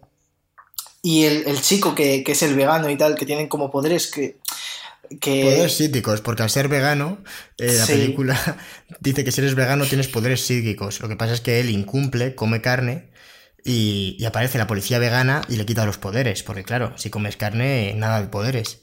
Es que muy, muy gracioso realmente. La, la escena es espectacular porque, si no me equivoco, le está comiendo pollo o, o- o le dicen, has comido pollo tal día. Y dice, ah, que el pollo es carne. Exactamente, porque era vegano, pero no era listo. No se puede tener todo, amigo. Era guapo, era alto, era vegano, pero no era listo. Era fuerte Era fuerte, claro. y Pero, tenía poderes psíquicos. pero es que además era fuerte porque era vegano. Y claro, y cantante, y cantante guapetón, fíjate. Es que lo tenía todo ese tío. Además fue, en la película de 2006 fue Superman. O sea, a- a- ahí te quedas con todo, ¿eh? Madre mía. Y es verdad, o sea, es una de las mejores partes de la película. Y una película, o sea, y es de una absurdez. Yo no sé si eso aparece en los cómics, pero es como muy Sí, sí, la- absurdo. los cómics tienen, a ver, no recuerdo si, si, los, si lo de la policía vegana aparece, pero los cómics sí que tienen un poco eh, el mismo tono que la película. Este tono, sí, pues este tono tan surrealista. Así que partiendo de, de la premisa que parte, eh, que en la que sin explicación alguna Scott Pilgrim tiene que derrotar a siete novios, porque sí, pues, pues a partir de ahí ya eh, hay hueco para cualquier cosa. Vamos a hablar ahora, si te parece, de Bienvenidos al fin del mundo, el final de la trilogía Corneto, la verdad, en mi opinión, un, una muy buena guinda del pastel. Yo me sigo quedando con, con mi arma fatal, con Hot Fuzz, pero Bienvenidos al fin del mundo creo que, como comentábamos antes, tiene más trasfondo, eh, algo más aparte de comedia, ¿no? Esa crítica a la nostalgia. Y, bueno, a mí la verdad es que me gusta mucho. De hecho, ya el planteamiento que tiene de unos amigos que se vuelven a reunir ya siendo mayores para revivir e intentar alcanzar una meta que de jóvenes no pudieron hacer, que es eh, hacer un- una milla dorada, un, un viaje por distintos bares en una noche y tomarse en cada uno una pinta y, y terminar ese viaje. Si no me equivoco, eran 12 pubs. Eh, realmente una meta difícil y que, bueno, acaba, acaba mezclándose en una película de ciencia ficción. En fin, algo bastante, bastante turbio. No sé si estás de acuerdo, Cristian. A mí me recuerda, esta película me parece un poco la suma de las dos anteriores de la trilogía Corneto. O sea, es un poco como un pueblo que encierra una conspiración y a su vez eh, tiene cierto aire de película de zombies. Entonces es como un poco la suma, ¿no? Algo así. A mí me recuerda esta película, o sea, yo me imagino que la referencia como tal que tuvo Wright en su día es eh, Body Snatchers, la invasión de los ladrones de cuerpos, creo que se llamó en España, una película muy, muy, muy antigua, es de los 60 o de los 50 incluso, yo me la, es, es en blanco y negro seguro. Y, y yo esta película la vi hace años y esa película iba de que, más o menos igual que esta, de que hay una invasión de, de alienígenas y eh, van robando los cuerpos y van suplantando identidades. Eh, la película original se hizo porque en medio de la Guerra Fría los americanos estaban acojonados por el fantasma del comunismo y, uh, entonces pues hacían este tipo de películas de que, pues bueno, en, en vez de ser aliens, en teoría el mensaje era de que cuidado porque su vecino hoy es un señor americano, pero el día de mañana puede ser un socio comunista. Chan, chan, chan. Y entonces, claro, eh, mantenían aco- acojonada a la población. Y esta, esa película iba un poquito de eso, de que, de que, ojo que este es tu vecino, pero que mañana a lo mejor ves que se comporta raro y que, que es un rojo de mierda. Así que ten cuidado. y, yo creo que aquí coge la referencia de Dark Knight. Eh, solo que aquí esta película me gusta mucho el giro que le da, que no es en plan, uh, que vienen, que son muy malos, cuidado, sino todo lo contrario. Eh, aquí esta película, los aliens, lo que han hecho es que el, ser humano avance muchísimo. O sea, todos los grandes avances que tenemos, como Internet, como los móviles, como los ordenadores, todo han sido ellos. Claro, pero a costa de, un cumplimiento eh, o sea, era acatarse a sus normas, acatarse a, sus costumbres o nada. O sea, era como, en fin, a mí me, gusta el final, ¿eh? Me gusta el hecho de que, bueno, eh, está, tiene spoilers este, este podcast, eh, creo que es evidente ya, y, y vamos a desvelar el final. A mí me gusta mucho que al final de la película los protagonistas prefieran mandarles a tomar por saco a los aliens. O sea, cuando dicen, ¿quién te ha dicho a ti que, tienes que venir aquí y, y, cambiar mis costumbres de esta manera, ¿no? ¿Quién te ha dicho a ti que quiero formar parte de, todo esto? Claro, eso además viendo esta película que la he visto hoy precisamente, me ha recordado mucho al panorama político, geopolítico que ha habido hoy en, que hay hoy en día, ¿no? Y cuando un país, por ejemplo, le pide a otro que convoque elecciones o, o yo qué sé, o, o más o menos este tipo de movidas, y me parece en plan, es verdad tú que es verdad que cuando un país de estos les dicen que convoque elecciones, les manda a tomar por culo, que es precisamente lo que hacen en esta película. Con todo lo que, con todas esas consecuencias que ello lleva. Y aquí en esta película es el puñetero fin del mundo, básicamente. Porque cuando esta gente se va, cuando se van los aliens, se llevan toda su tecnología y se lleva todo. Es decir, que se quedan sin internet, se quedan sin móviles, sin televisión, sin electricidad. Eh, es, es, es, una vuelta a la caverna prácticamente. Claro, y... pero bueno, realmente a mí me parece una película pues que tiene una postura muy... Los protagonistas al final es una película hedonista, ¿no? Porque realmente hay una frase que, que me parece que define un poco esto, que es cuando dice, si lo que el ser humano lo que quiere es pasárselo bien. O sea, la humanidad lo que busca, pues eso no es la perfección, es pasárselo bien no queremos ser perfectos, ¿no? Es un poco lo que defiende el protagonista. Que, sí. que, que, lo que quieren es disfrutar, lo que quieren es salir de fiesta, mamarse, no, no que les digan los que tienen que hacer. Quieren Claro. libertad y, y disfrutar. Es, es, lo que defiende el protagonista y, y bueno, me, me, gusta que a lo largo de la película le van diciendo que es imposible discutir con él y luego él discute con, con esa especie de dios de alienígena y el tío se da por vencido y, y les manda a todos a tomar por saco. Claro, abre, esta película abre también un debate, ¿no? Hasta dónde podemos ser felices si con... y hasta qué punto podemos tener libertad para que eso sea bien, ¿no? Y es que me parece que esta película tiene bastantes lecturas, eh, pero todas ellas válidas, y todas ellas pueden ser perfectamente no válidas, porque al final esto es una película de humor que intenta tener pocas pretensiones, y donde a lo mejor yo estoy intentando ver más porque o quiero ver más de lo que hay. Que también puede ser, como con todas las películas que se hacen, que al final cada uno también se inventa cada una. Y, y esta película, pues cierra la trilogía Corneto. A mí me gusta. Todos los personajes, todos los actores habituales con los que ha contado Edgar Wright en la trilogía Corneto vuelven. Martin Freeman, que había tenido un papel muy, muy, muy residual en las otras dos películas, de repente aquí es protagonista ya, ya, era, ya era un actor que ya había saltado a la fama gracias a Sherlock en el ámbito internacional, porque ya en, Ingl en Inglaterra sí que era un hombre muy conocido. Y aquí además Nick Frost y Simon Pegg se intercambian los papeles, porque normalmente Simon Pegg era el listo, el más, el más serio de los dos, y aquí sin embargo es Nick Frost el que, el que adopta ese papel para que Simon Pegg dé rienda suelta a su, a su locura. Y otra cosa que me gusta mucho es que eh, las peleas ya venía, o sea, habíamos tenido peleas en, en, las primeras dos pelis de la trilogía Corneto. En Hot Fuzz habían sido más armadas que cuerpo a cuerpo, como en, en Sound of the Dead. Aquí vuelven a ser cuerpo a cuerpo y las peleas, que son pequeños falsos planos secuencia, muchas veces llevados por Nick Frost, que el que no haya visto a Nick Frost, pues es un tipo gordo, grande, bueno, grande no, es más ancho que largo, porque es, un tipo bajito. Y que rompe totalmente el estereotipo de, héroe de acción. Aquí se lía tortas. Y no deja títere con cabeza, nunca mejor dicho.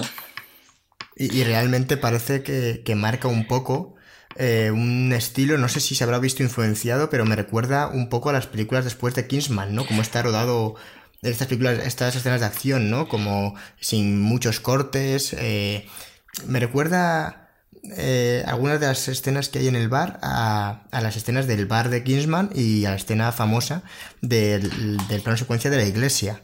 Lo que pasa es que ahí, bueno, mucho más, mucho más idealizado, en fin, con mejor ejecución, pero aquí sí que me parece, no sé si habrá tomado referencias el, el director de Kingsman, pero se parece bastante y esta película es anterior a Kingsman.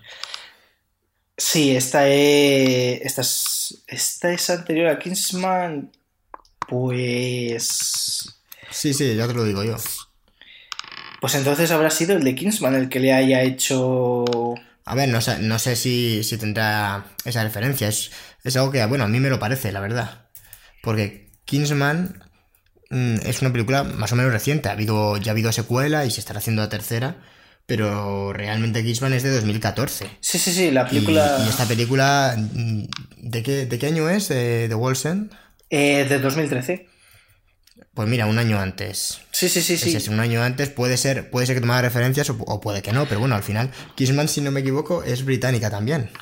Sí, sí, sí, sí. Es, el director además es Matthew Vaughn, que venía de hacer Kick-Ass. A lo mejor no me acuerdo cómo era la acción en Kick-Ass, pero, pero puede que venga de, de Kick-Ass pasando por.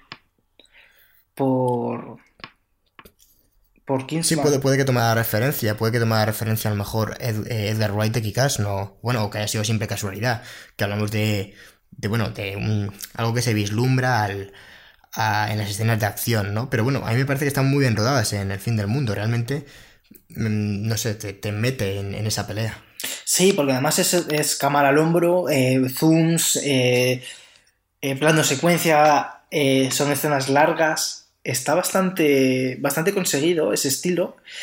Y es una pena que no lo veamos más en, en películas de acción más o menos conocidas. Normalmente es más estática la acción en una película de acción, digamos, normal. Y yo creo que aquí es, es, lo mejor que se puede hacer es esto. Porque estoy pensando ahora en John Wick, donde también a veces es la cámara al hombro, pero muchas veces o vemos a, a Keanu Reeves desde adelante o desde detrás y no le vemos tanto, digamos, a los lados si no son planos muy, muy cercanos. Y yo creo que una pelea de Keanu Reeves Mm. repartiendo estopa con este estilo, yo creo que está, estaría bastante bien. Hombre, realmente John Wick es un poco así.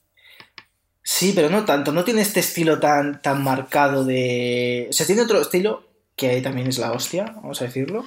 Pero sí, sí tiene John Wick. eh, la segunda, que es así la que tengo más reciente, sí tenía planos, Planos largos en los que en los que se veían no, no tan estilizados, porque yo creo que lo que diferencia, bueno, es que sí que está estilizado el, eh, las películas de John Wick, Pero es en otro esta- estilo, o sea...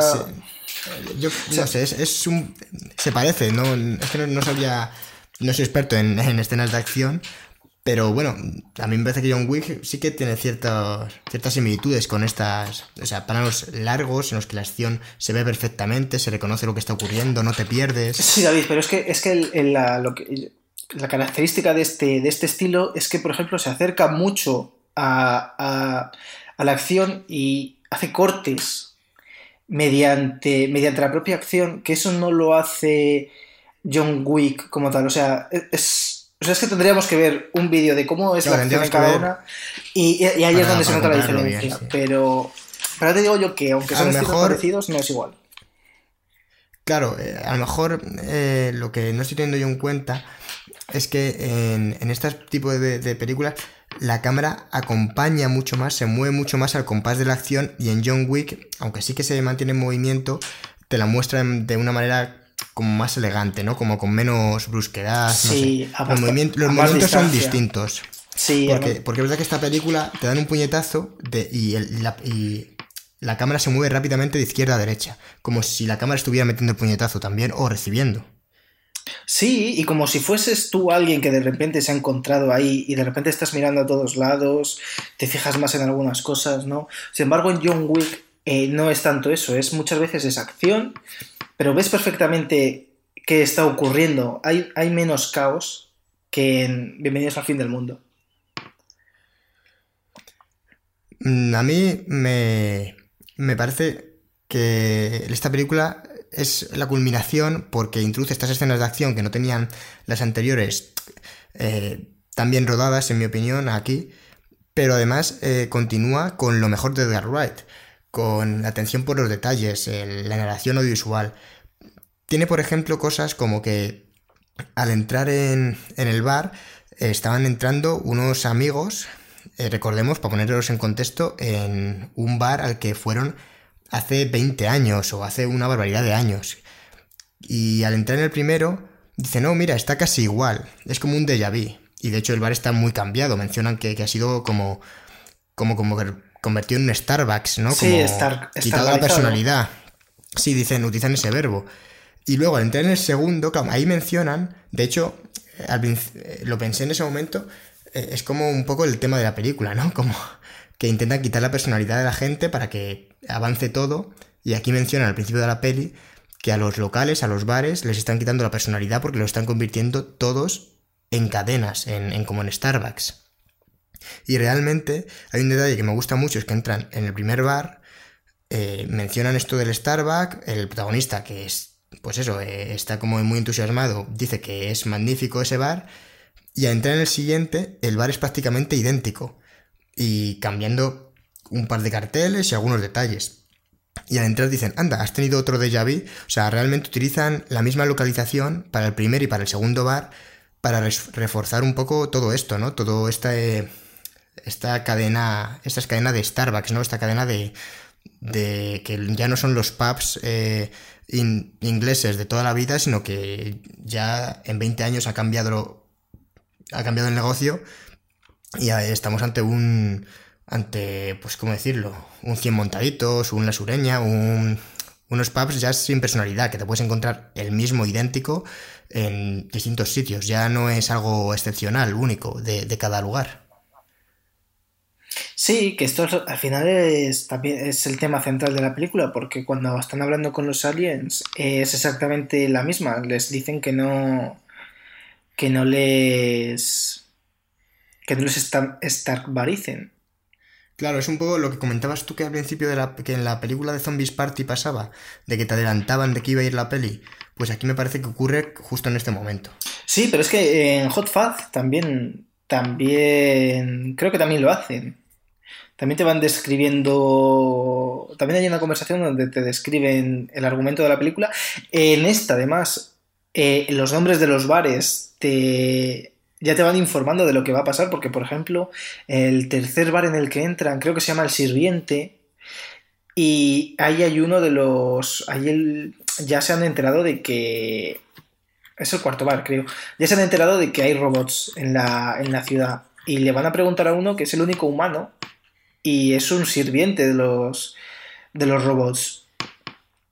Luego hay otro que se llama Las Gemelas, donde precisamente se enfrentan a unas gemelas que son robots. Y luego está el bar del fin del mundo, que es obviamente el fin del mundo. Y creo que hay otros dos que, que también. van dejando caer, ¿no? Sí, van le gusta, le gusta adelantar un poco, adelantar un poco la acción eh, de manera eh, escondida, ¿no? Eh, que, que estén los detalles lo que va a ocurrir. Una de las partes que, que, más me gusta es la conversación que tienen cuando ya están borrachos, porque yo creo que ahí lo que me divierte mucho es que están en el fin del mundo, pero realmente lo que están haciendo es súper absurdo, ¿no? Es seguir la milla de oro, que no tiene ningún sentido, ellos mismos lo reconocen, pero como van como una cuba, pues continúan con el plan. Y, hay una parte en la que tienen una conversación sobre cómo llamar a los robots que me parece de las partes más graciosas de la película, la verdad. Nick Frost diciendo, diciendo motes para, cómo llamar a los aliens y, al final se convierte en lo más importante esa conversación más que el hecho de que, está siendo el fin del mundo. Claro, además dicen los cabeza de huevo, flu flus, algo así, dice una chorrada que en su momento te puede hacer bastante gracia. Pero los yo me reí bastante, la verdad. Los acaban llamando simples, me parece. Donde luego hay... me, parece, me parece muy bien llevado. Sí, donde luego hay una conversación donde uno dice, es una simple, refiriéndose a una tía que estaba bastante buena y tal, ¿no? Como que otra se la quería llegar, ligar, y el otro dice, oye, no te metas con ella. Sí, es que tiene muchos, con el doble detalles de este tipo que, en fin, el humor que tiene no, no deja no es un humor fácil. Eh, se ve que, pues, que es un humor británico, que, que es, eh, es muy inteligente realmente. Parece, parece que no, pero aunque son tonterías lo que dicen, no son tonterías que se te ocurren a primera, ¿no? Se ve que hay, pues un trabajo ahí detrás y, que crea unas situaciones, a veces te utiliza los antecedentes, cosas que te ha mostrado, para introducirte un gag, un chiste, que es en lo que te das, en los detalles que te das cuenta de que todo está muy bien hilado, de que Edgar Wright ha cosido para que las la película se mantenga con, hilos que, unen cada, cada detalle, ¿no? Sí, esto es que es, otro de los de los eh, matices de Edgar Wright. Es que es, es, que es muy bueno este tío. No tiene no tiene otra. Es, bueno, es un genio que vamos ya a comentar eh, su última película. Una culminación en cuanto a, su estilo de montaje con, sincronización con la música. Bueno, ahora lo vamos a ver eh, porque comentamos Baby Driver, una película que por suerte se tradujo como Baby Driver. Baby Driver, secuela directa de Bebé Jefazo. Eh, película que había, que había... nada que ver. que había protagonizado Alec Baldwin. Eh... no, no, no. Este, Baby Driver. Este era el chiste, David. por favor. Este era el chiste. Madre mía, qué maravilla el chiste. Bueno, el jefazo no está tan mal, ¿eh? Oye, yo me reí con la película. Eh, hombre, tan buena que hicieron esta película que era la segunda. Por cierto, esta película en, Latinoamérica era Baby, el aprendiz del crimen. Aquí salimos ganando por primera vez nosotros en, cuanto a un doblaje de... España 1, Latinoamérica 10. sí, básicamente. Sí, la verdad es que por suerte aquí no lo tradujeron, dijeron Baby Driver, igual los españoles saben, saben qué significa. Eh, la secuela del bebé jefazo. Eh, secuela de la trilogía.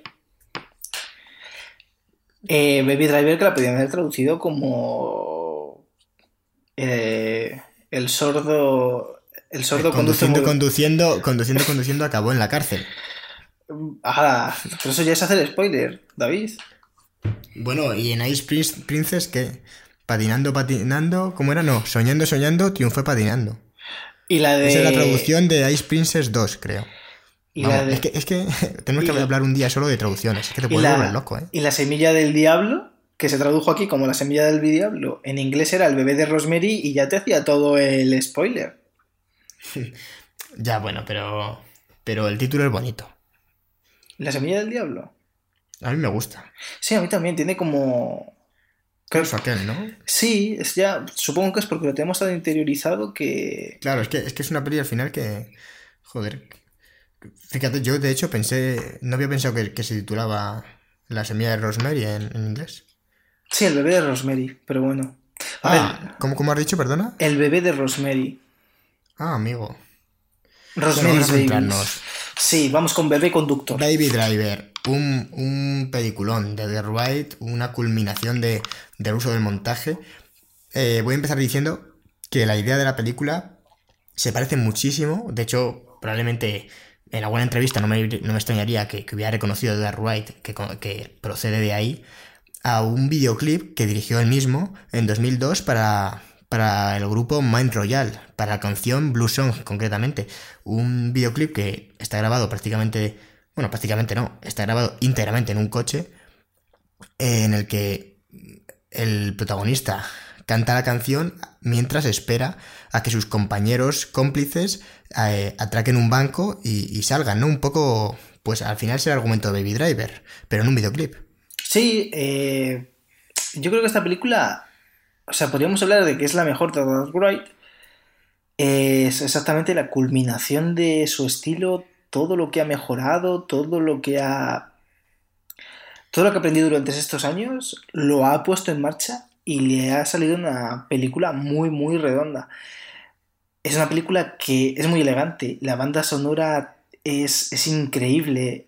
Eh, joder, eh, Cuenta con una secuencia inicial, una de las secuencias iniciales, probablemente la, mejor de todas las que tiene, de todas las películas de Dark White. una persecución de coches, que es toda una lección, con planos sincronizados con la música, con detalles como que John Hamm eh, está mascando chicle al tiempo de la canción que está sonando, ¿no? Al mismo tiempo es espectacular.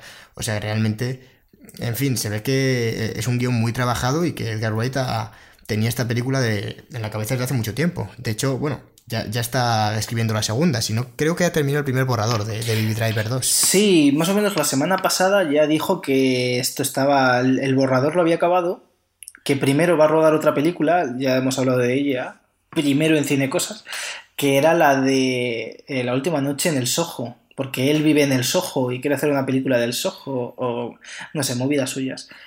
Pero que... La veremos, la veremos con mucha atención. Supongo que hablaremos de ello aquí en Cine Cosas.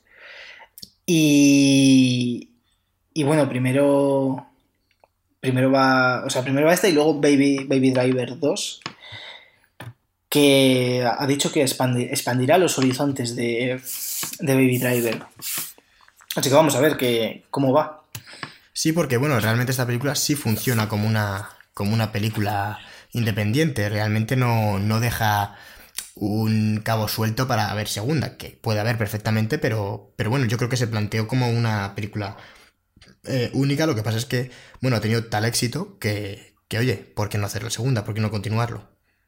Claro, además esta película, eh, estamos hablando de que esta película salió en 2017, Edgar Wright, eh, la, la, del fin del mundo había salido en, en 2013 y hay que responder la pregunta de qué había estado haciendo Edgar Wright todo ese tiempo. Pues esos cuatro años Edgar Wright dedicó mínimo uno a trabajar para Marvel.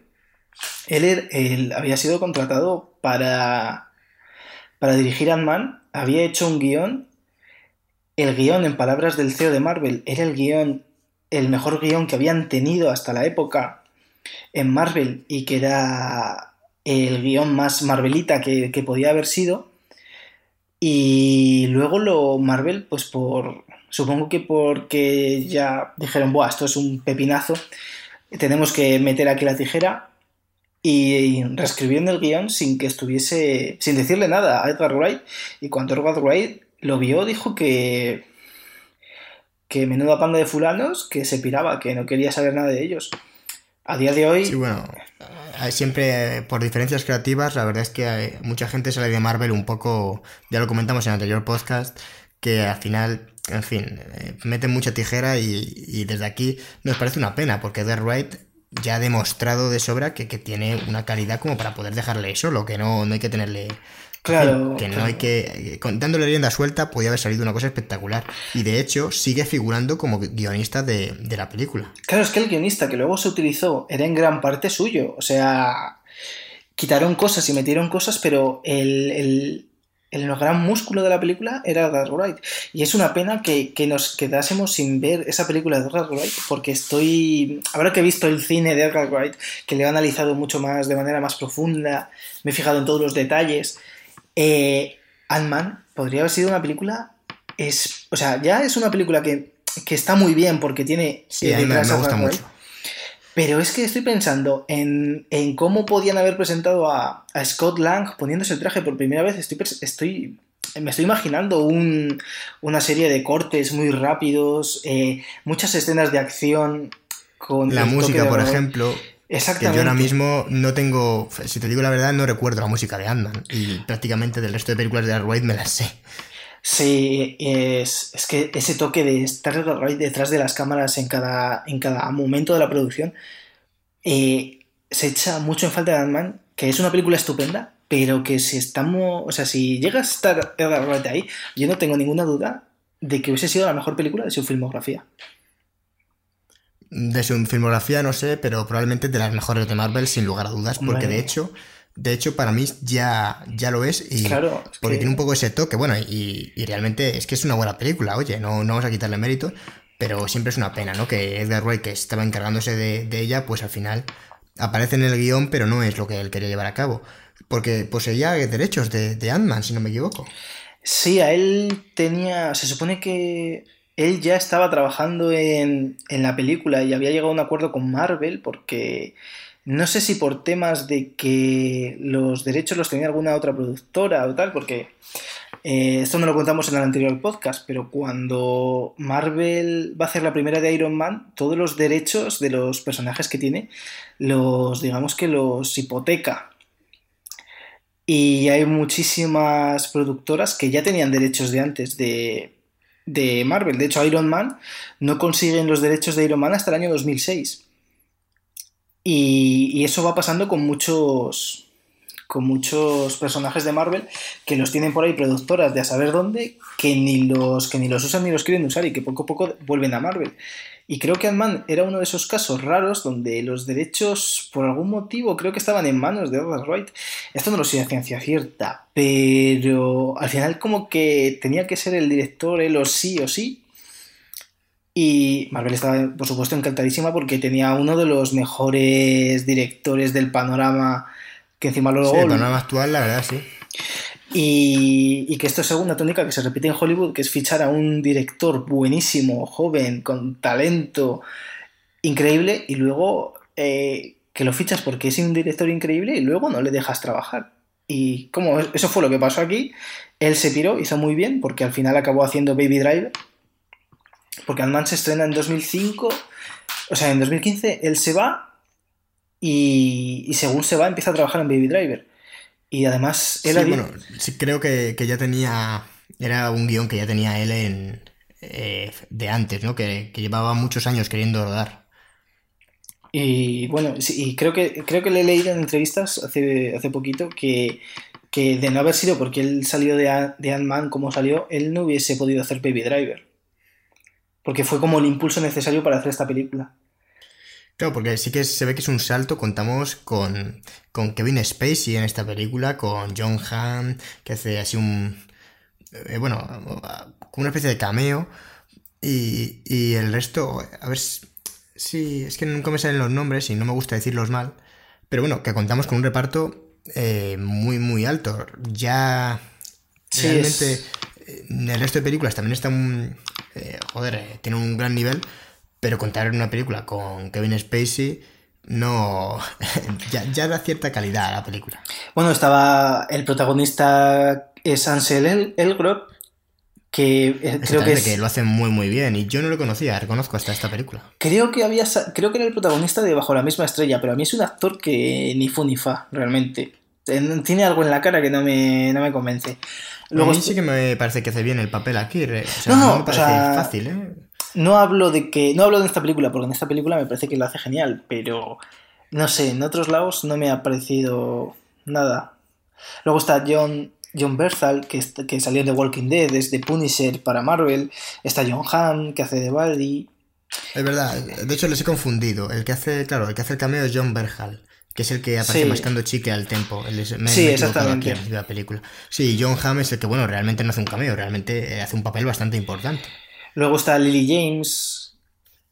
Realmente creo que es el punto débil de la película, no por la actriz, sino por el papel que tiene, que es el que apenas está desarrollado y, a ver, es la motivación del protagonista, no había estado de más de que, que- que, pues eso, que estuviera un poco alguna escena más, algo, algo más largo, algo que te una a ella. Mm, se ve que hay algún intento, pero a mí me parece que es el personaje más pobre. Y realmente el otro personaje femenino, eh, la... Ay, ¿cómo se llama esta mujer? Madre mía. La actriz eh, que es eh, la mujer de John Berhal, ¿cómo se llama, Cristian? Se llama Aiza González. Es, exactamente, que a mí me parece que hace un papelón, pero tampoco tiene... En fin, me me parece que es muy superficial el personaje que le brinda Edgar Wright. Eh, a estos dos personajes femeninos me parece que les falta algo. No, no es tan mal, oye, cumplen su función en el guion y, no empañan la película. Pero bueno, si hubiera que ponerle alguna pega, pues yo iría por ahí. Porque el resto es espectacular. Los montajes eh, eh, al ritmo de la música, que es a lo que se centra la película, eh, son toda una clase, una, una, una lección de montaje y realmente algo que al final es personalidad del propio protagonista, ¿no? Sí, pero lo que tú comentabas, yo creo que es que al final la... el peso en... solo cae en tres personajes, que es, el primero es el de Baby, el segundo es el de Jamie Foxx, que hace de loco, Y el tercero es el de Kevin Spacey, creo que es donde se desarrolla todo... Bueno, y también, pero... Y, el... Y, pero John Hamm incluso eh, menos, porque luego es al final de la película donde más... Pero digamos que el, principal conflicto está entre Baby y Loco. Y los demás son como muy secundarios hasta el final de la película. Sí, por eso. Si, si realmente es algo que tampoco se nota mucho en, en la película y Oye, a lo mejor en un visionado, en otro visionado más, pues igual creo que no es muy necesario. Pero sí que, en fin, me parece... Yo viendo la película reconozco que, me sacó un poco cuando Baby le ofrece largarse a, a Lily James y la tía dice que sí sin pensárselo mucho, en fin, me parece un poco forzado porque en fin, le está diciendo una locura que se largue con él y tampoco te ha mostrado que haya ahí una conexión tan profunda como para dejar tu trabajo, dejar tu familia, dejarlo todo y largarte con, el tío ese y escaparte, ¿no? No te ha mostrado a, Lily James en una situación que, decir que sí sea, sea algo totalmente creíble. A mí es, lo único así que me sacó de la película, ligeramente, repito, ¿eh? no, no hablamos de, de fallos mayores. Pero bueno, por lo demás en fin, que mira, si a ti no te sacó, pues a lo mejor es cosa mía, ¿eh, Cristian?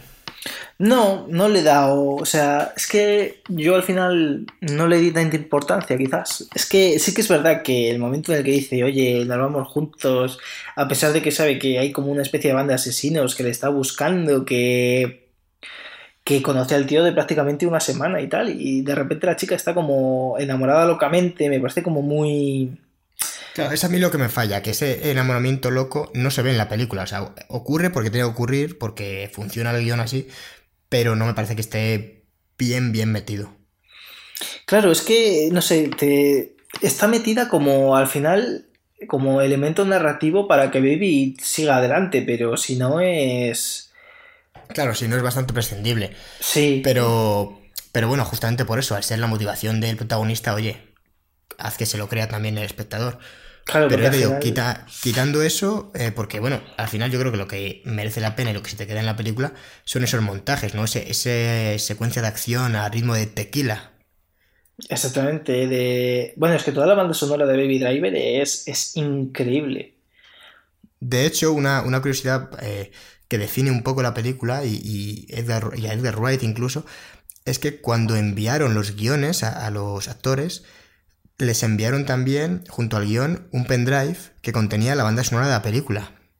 Porque, claro, a la hora de leer el guion estaba tan tan eh, estrechamente relacionado con, las canciones que sonaban que tenían que, escucharse pues para entenderlo bien.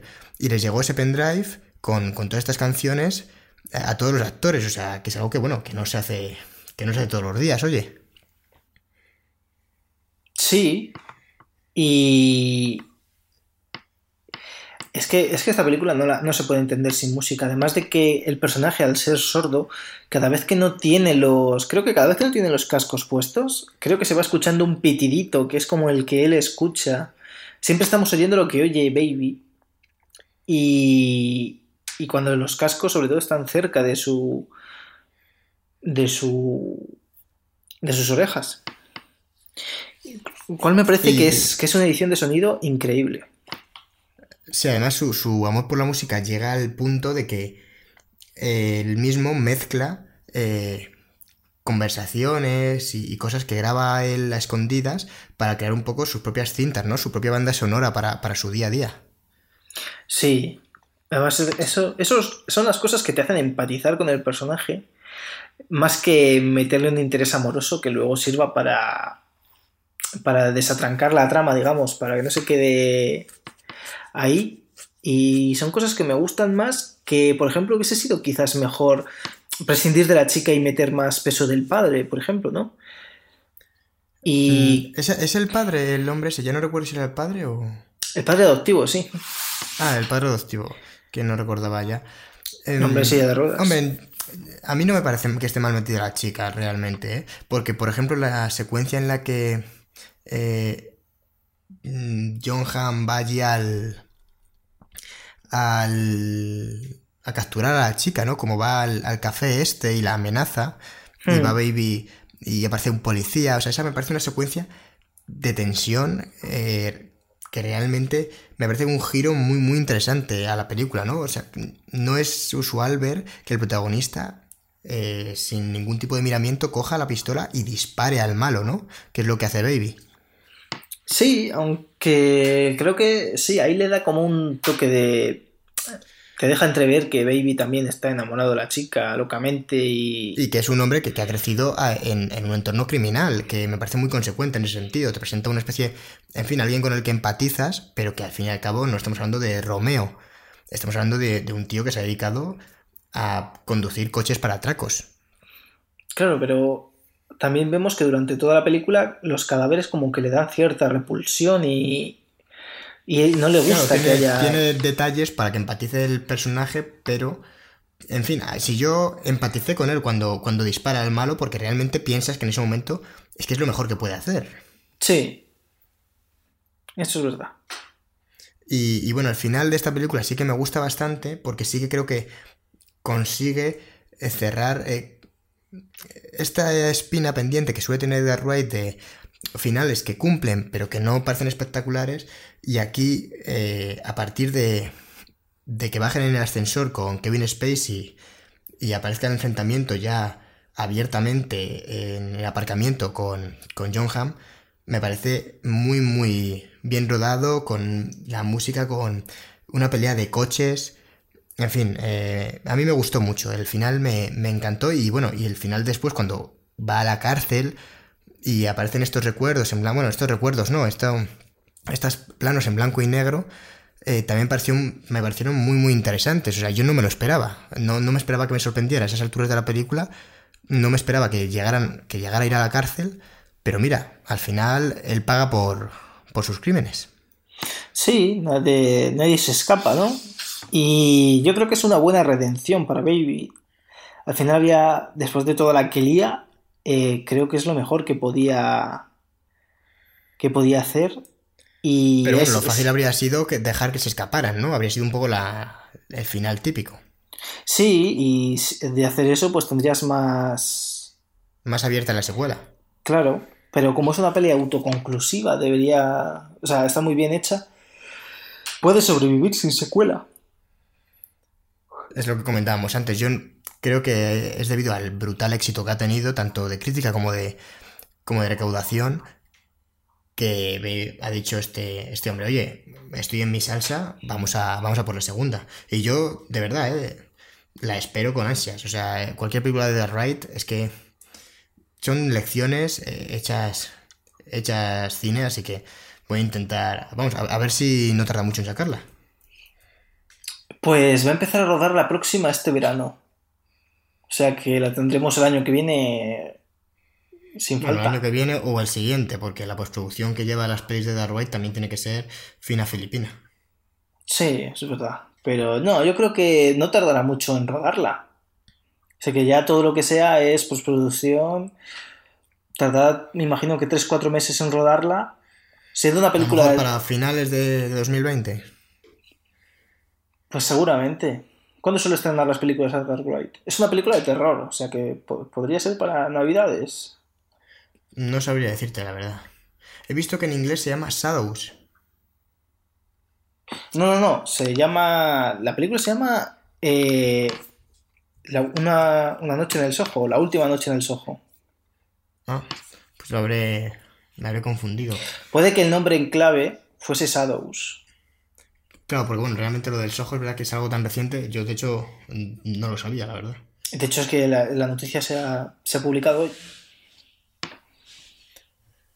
pues bueno, yo creo que hemos dado un buen repaso a Edgar Wright. ¿Tú cómo lo ves? Bien, por hacer un último apunte a esta película de, Baby Driver, el final de la película me parece muy poético que el personaje de Kevin Spacey acabe un poco como la carrera de Kevin Spacey, pisoteado, atropellado y, terriblemente mal. A mí es que esta, este tipo de noticias la verdad me dan, me dan mucha rabia porque es, es que es una pena, ¿no? Es una pena esta realidad pero bueno, si es que si, si ocurren este tipo de cosas, pues mira que o sea, ojalá salgan todas a la luz, ¿eh? Pero te es una pena que alguien como Kevin Space y alguien que has visto en American Beauty, que realmente, joder, a mí me encantaba ver una peli de este hombre, ahora te da cierta rabia porque, en fin, ya ves a, la ves con otros ojos, ¿no? Dices, es que ver algo que ha hecho este tío. Claro, ahora es incómodo. Es por ejemplo, como a mí, Woody Allen, que para mí siempre ha sido eh, un ídolo, de repente pues ves que, que los ídolos son, son de barro realmente y, hay que tener mucho cuidado.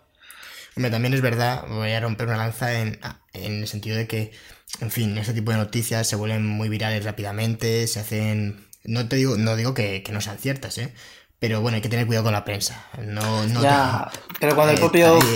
Hay, mucho sensacionalismo en estas cosas. Ya, pero cuando el propio Kevin Spacey ya lo reconoce David, ahí está lo jodido. No, sí, no, no, estoy defendiendo a Kevin Spacey, ¿eh? lo digo de manera general. Con Kevin Spacey no hay, no hay más que hacer, si es que es lo que tú dices, las declaraciones estaban, estaban claras. Pero bueno, vamos, hay que... Una película al final es una obra mm, de mucha gente y yo las obras que ha sacado, las películas que ha sacado Kevin Spacey hasta ahora, pues no la voy a dejar de ver porque haya ocurrido esto, porque al final sería perjudicar a muchas otras personas, ¿no? Desde la parte técnica que ha trabajado en ella hasta el director, hasta el guionista, que oye, no tiene nada que ver con esto. Sí, exactamente, aquí a Wright no le dijeron, no viola niños, pero... Eh, claro, es que de hecho, salió después de, de Claro, exactamente, ha salido este año, de hecho, ¿no? O sea, el año 2018. Y no, desde luego lo que hay que hacer es no apoyarlo. Ya está, tan fácil como eso. Ya parece que Hollywood le ha dado la espalda. Claro, está, si Hollywood aprenderá a base de, pues eso, de que el público a partir de aquí eh, se niega a permitir este tipo de comportamientos, ¿no? Porque, bueno, en fin, es que es es que es un, es un puto asco. Yo reconozco que, en fin, el cine es otra cosa, pero, pero este tipo de cosas, pues que salgan a la luz y, que se vaya borrando la gente, que, la sociedad vaya concienciándose, ¿no? Claro, pero habrá que ver cuando nos quedemos sin Tarantino, sin Matt Damon, sin toda esta gente que ha estado tapando mierda. Vamos a ver qué, hacemos. Pues habrá, habrá más, ya te digo. Sí, habrá, habrá otros. actores, Cristian, no será. Sí, actores y directores hay. Bueno, pues, pues esto ha sido todo dar las gracias a todos los valientes que hayan llegado hasta aquí. Os invito a seguirnos en Twitter y en Instagram, arroba cinecosas, seguro que nos encontráis, no hay mucho problema. Y Cristian, muchísimas gracias por acompañarme. Eh, eh, eh, que queda la, la, la, ¿Cómo se llama? El dato curioso de Jennifer Lawrence de hoy, de este podcast. A ver, eh, ilumínanos. Jennifer Lawrence y yo cumplimos años el mismo día. Ya está. Bueno, Cristian, muchísimas gracias por acompañarme. De nada, gracias por invitarme a tu programa. Nuestro programa. Bueno, gente, os esperamos en la próxima. Hasta otra. Adiós.